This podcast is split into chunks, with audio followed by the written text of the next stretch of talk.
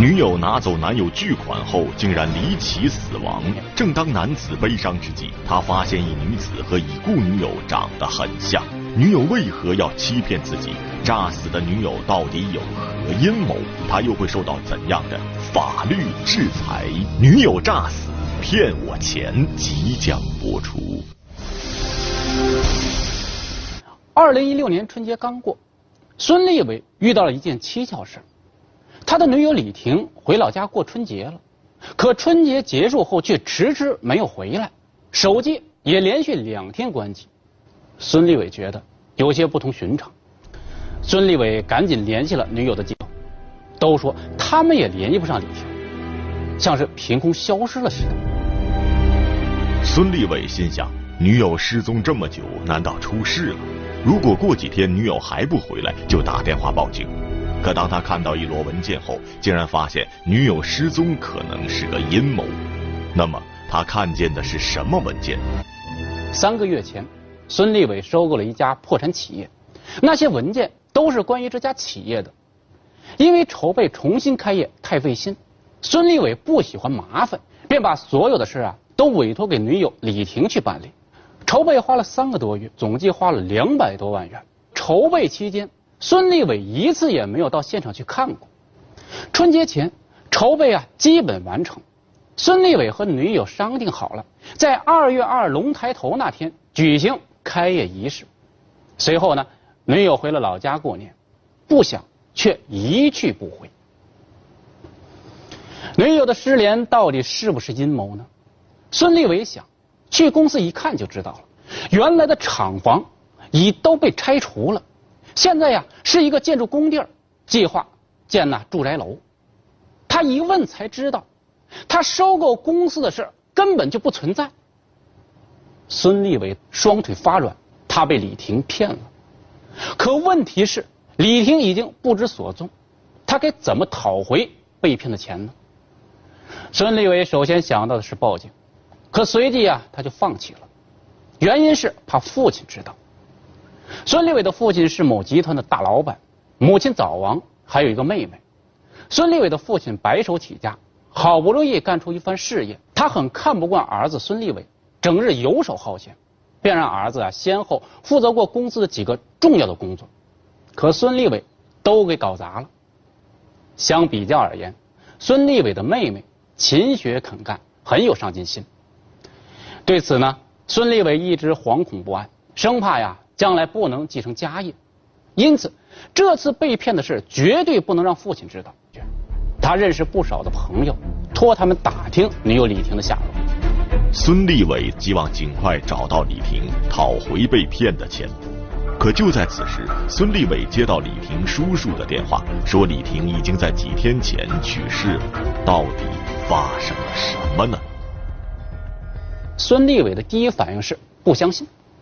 第二天傍晚，孙立伟就来到了李婷家中，正好赶上李婷的葬礼。房屋正中放着棺材，四周啊围着几个亲友，正哭得伤心。李婷的叔叔哭得最伤心，不住的说呀：“李婷的命苦，自小父亲就离开了家，前两年母亲还病死了，如今呢，他年纪轻轻也死了。”老天爷真是不公平。不过此时他对李婷的死还是半信半疑，因此啊，找借口要打开棺材再看一眼李婷。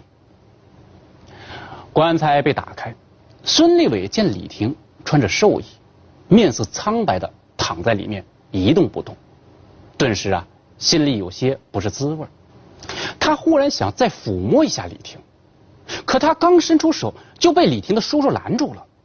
劝告他说：“触摸死人不吉利，会被鬼魂缠身的。”孙立伟一听，立即缩回了手。据李婷的叔叔介绍说，按照当地风俗，未出嫁的姑娘死后只能在家放一天，也不能大操大办。因此啊，当晚李婷就要下葬了。随后，孙立伟跟随送葬队伍一起去了墓地，亲眼看着装有李婷尸体的棺材被埋进了墓穴。人死债了。孙立伟只能自认倒霉了，慢慢就把李婷的事淡忘了。不想几个月后，一个朋友竟告诉孙立伟，他在邻市的一家高级会所里见到了活着的李婷，便偷拍了张照片给孙立伟看。孙立伟一看就愣了，照片上的女子跟李婷长得简直是一模一样。孙立伟立即开车赶往会所，恰好在门口撞见了那个女子。孙立伟询问她的名字，女子有些紧张，结结巴巴的说：“我我我叫李红。”而就在这时，女子的手机又响了，她赶忙掏出手机接电话。就在她掏出手机的那一刹那，孙立伟就确定眼前这个女人就是李婷，因为啊，他手中拿的手机正是之前孙立伟送给他的，手机的后盖上还贴着带有孙立伟艺术签名的贴纸。孙立伟现在无比确信，眼前的女子就是李婷，他当即暴怒。一把抢过女子手中的手机，还一脚将女子踹倒在地。门口的保安赶紧分开两人，在简单问明情况后报了警。随后呢，警察赶到，将两个人带回了派出所。孙立伟非常肯定女子就是个李婷，但女子却极力否认。那么真相究竟如何呢？其实啊，要知道真相很简单。只需查证一下女子的身份证即可，可女子却说身份证丢失了。民警便问她的户籍地址，女子支支吾吾半天说不出来，随后啊便拒绝回答任何问题。民警便根据女子提供的手机号码进行了细心的查询，证实手机号码的主人名叫李婷，身份信息与孙立伟提供的一致，而身份系统里李婷的照片。也与女子极为相似。经过民警仔细对比，发现这名女子确实是李婷。李婷承认自己是假装死亡，目的就是不想让孙立伟知道她还活着，向他讨债。那么，李婷将为自己的行为付出怎样的代价？这还要从李婷的成长经历说起。今年二十六岁的李婷，出生在南方某乡村。十岁时，在外打工的父亲有了外遇。回家后啊，便决绝的跟妻子离了婚，此后杳无音讯。从此，李婷与母亲相依为命。家庭的变故让李婷对婚姻产生了恐惧，甚至认为男人都是不负责任的。上大学时，李婷谈了一次恋爱，她很爱对方，可对方却背着她跟别的女生搞暧昧，她果断提出了分手，自此再不愿对任何男人付出真心了。毕业后，李婷到了一家玩具厂任出纳。此时，李婷想着终于可以让母亲轻松下来了。不想，母亲却在此时被查出了肺癌晚期，不久就去世了。母亲的死让她开始自暴自弃。李婷长相漂亮，身材出众，身边追求她的人很多。她开始试着谈恋爱来缓解苦闷，可恋爱谈了三四场，一场也没有修成正果。慢慢的，李婷对谈恋爱不感兴趣了，转而又迷上了赌博。刚开始，李婷常被同事邀去凑数打麻将，一来二去呀，她竟成了高手，赢了不少钱，这也让他有了赌瘾。慢慢的，他决定到大赌场去试试手气，可那高手如云，很快他就输了个精光。越输越想翻本，为此啊，李婷不惜借了二十万元的高利贷。可最终也落个血本无归。这时的李婷慌了，凭他一个月几千块钱的收入，连高利贷的利息也付不起啊！公司恰在此时因效益不好停产了，欠了巨债又失业，李婷终日愁眉不展，心想，要是能有个人帮他还债就好了。而就在这时，他脑袋里掠过了一个人影，这个人就是孙立伟。孙立伟三十出头，是赌场的常客，出手阔绰，一看就是有钱人。听说呀，还是个花花公子。更重要的是，之前孙立伟似乎对年轻貌美的李婷很感兴趣。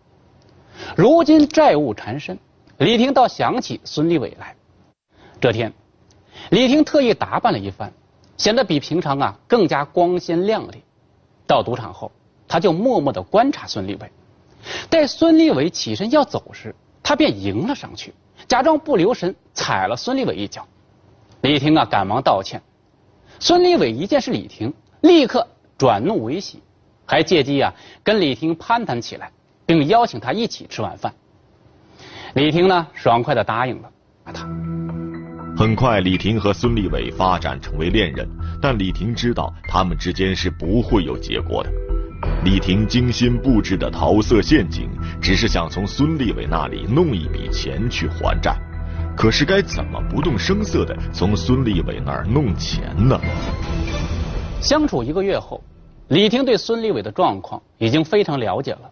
孙立伟是因为被父亲冷落，整日无所事事，才经常光顾赌场的。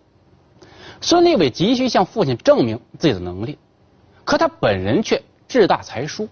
好在之前父亲分给他不少的集团股票，以及一个商业地产，凭着这些，孙立伟每年也有数百万元的收入。这让李婷想到了一个主意，那就是假借帮孙立伟创业之名，从孙立伟手里骗钱。李婷打听到自己先前工作过的玩具公司转手价码是二百万元，便极力劝说孙立伟收购，只要将厂里的设备更新换代。定能挣钱。孙立伟被说动了，便跟着李婷到现场查看了一下玩具厂，地段和厂房都不错，二百万元买下绝对是物超所值。李婷还一再说自己是学财会的，又是玩具厂的老员工，熟悉厂里的运作，完全可以啊帮着孙立伟管理公司。而通过此举，他还可以向父亲证明自己并非是一事无成。李婷谎称自己跟原公司老板已达成收购协议，还草拟了一份假合同让孙立伟签。孙立伟毫不迟疑地签了合同，并拿出两百万元交给了李婷。两百万元就这么容易的到手了，李婷是喜出望外，赶紧还清了所有的高利贷和利息。李婷想，既然孙立伟的钱这么好骗，不妨啊再多骗些，于是决定将谎言。继续下去。此后的三个月里，李婷不断的以更新设备、重新装修等借口，从孙立伟那儿骗钱，前后啊，总计又骗了不下五十万元。期间，孙立伟有时也会心血来潮想去公司看看，可都被李婷以正在装修、现场太乱为由阻止了。李婷还会时不时的跟孙立伟汇报一下进度，并呈报给孙立伟一些打印好的文件。李婷骗到二百万元钱后，挖空心思想彻底摆脱孙立伟。为了使这个妙计顺利进行，李婷说服自己的叔叔帮助他。李婷自以为是妙计，可最后却落入警方手中。那么，李婷骗钱后又诈死的做法会受到怎样的法律制裁？女友诈死骗我钱，正在播出。二零一六年春节临近。公司将要开业了，骗局也该结束了。为了彻底从孙立伟的世界消失，李婷想到了一个妙计，那就是装死。而此刻，孙立伟还沉浸在女友李婷的温柔之下，幻想着春节后由他出钱买的公司重新开业。不想，女友却在春节后莫名失联了。接着便出现了本案开头的一幕：孙立伟寻找女友未果后，发现被骗。正在气急败坏之际，却得知了李婷去世的消息。李婷想通过装死金蝉脱壳，他估计孙立伟只有在亲眼看到他躺在棺材里后，才会相信他真的死了。为此啊，他可是做足了准备，以至于孙立伟竟真的信以为真。李婷先找到了叔叔，告诉他自己啊和前男友孙立伟分手了，可孙立伟是个无赖。一直啊对他纠缠不休，为了彻底摆脱孙立伟，自己想到了一个装死的办法，需要叔叔从旁协助。李婷的叔叔信以为真，还说李婷就他一个至亲了，他帮李婷排忧解难，义不容辞。接着呀，李婷买好了棺材、寿衣、花圈等衣应丧葬道具，而最重要的道具却是一具人体模型。是李婷花三万元找专门的人做的，模型的面貌和体型都参照李婷的身材，不仔细看真看不出来破绽。准备好了这一切，李婷便悄悄地离开了村子。随后，叔叔向全村人发布了侄女李婷的死讯，并很快布置好了灵堂。棺材里盛放着那具跟李婷十分酷似的模型，看过的人呢，都以为那就是李婷。一切准备妥当，李婷的叔叔这才给孙立伟去了电话，专等孙立伟来看过遗体后下葬。孙立伟丝毫没看出棺材里躺的不是李婷，而是一具模型。可当他想要触碰遗体时，李婷的叔叔因为担心被识破，赶紧阻止了。因为呀，模型虽然酷似人，可手感却不同。随后，孙立伟被邀请给李婷送葬，他也呀因此得以亲眼目睹装有李婷遗体的棺材被埋入了墓穴。自此，他对李婷的死没有了任何的怀疑。成功骗过孙立伟后，李婷转账给叔叔两万元作为辛苦费。李婷以为他骗孙立伟的二百多万元的账就此啊一笔勾销了，孙立伟不会向死人讨债的，便大胆的在另外一个城市公开活动起来。李婷现在有钱了，常出入一些高级会所进行挥霍。不想，却意外的碰到了孙立伟的朋友，还给他拍了照片，这才引得孙立伟上门来找他。李婷一见孙立伟就慌了，想跑跑不了，还被揭穿了谎言，最后两人都被带到了派出所。李婷这才交代了他行骗装死的经过，案件真相大白。很快，李婷被检察院以涉嫌诈骗罪提起了公诉，并没有起诉李婷的叔叔孙立伟。对此很不满意，他认为李婷的叔叔协助李婷犯罪，属于帮助犯。那么，李婷叔叔的行为有没有构成犯罪呢？这里啊，就涉及到我们今天要讲的法律点：帮助犯。帮助犯是从犯的一种，即在共同犯罪中起辅助作用的犯罪分子。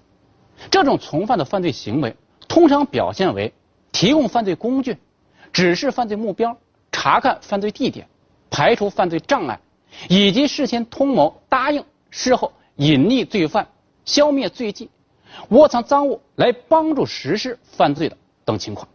例如啊，在张三的策划和指使下，李四望风张三杀人，张三就是主犯，李四就是从犯。我们回到本案中，李婷在骗取了孙立伟的钱财后，为逃避追责，向叔叔谎称因感情问题被孙立伟纠缠了。被蒙在鼓里的李婷的叔叔信以为真，出于同情，才帮助李婷伪造了装死的假象。李婷的叔叔虽然事后收到了李婷给他的两万元报酬，但他对李婷诈骗孙立伟钱财的事儿。事先呢并不知情，也没有参与李婷实施的诈骗行为，因此啊不是共犯，也不属于帮助犯。案发后，大部分赃款已被李婷挥霍，只追缴回了五十多万元。最终，法院以诈骗罪判处李婷有期徒刑十年，并处罚金人民币一万元。而李婷的叔叔没有参与诈骗，不构成犯罪。接到判决后，李婷后悔不已。自以为聪明，结果还是锒铛入狱。想到含辛茹苦养育他长大的母亲，李婷泣不成声。他曾无数次幻想过未来美好的生活，可如今他却要在牢房里度过他人生最美好的十年了。虽然李婷被判了刑，孙立伟的心里还是不解恨。他当初对李婷可是真心实意的，要什么给什么，要多少钱给多少钱。没想到李婷却一直在骗他，他觉得很受伤害，而这件事也让他的处境变得更糟糕了。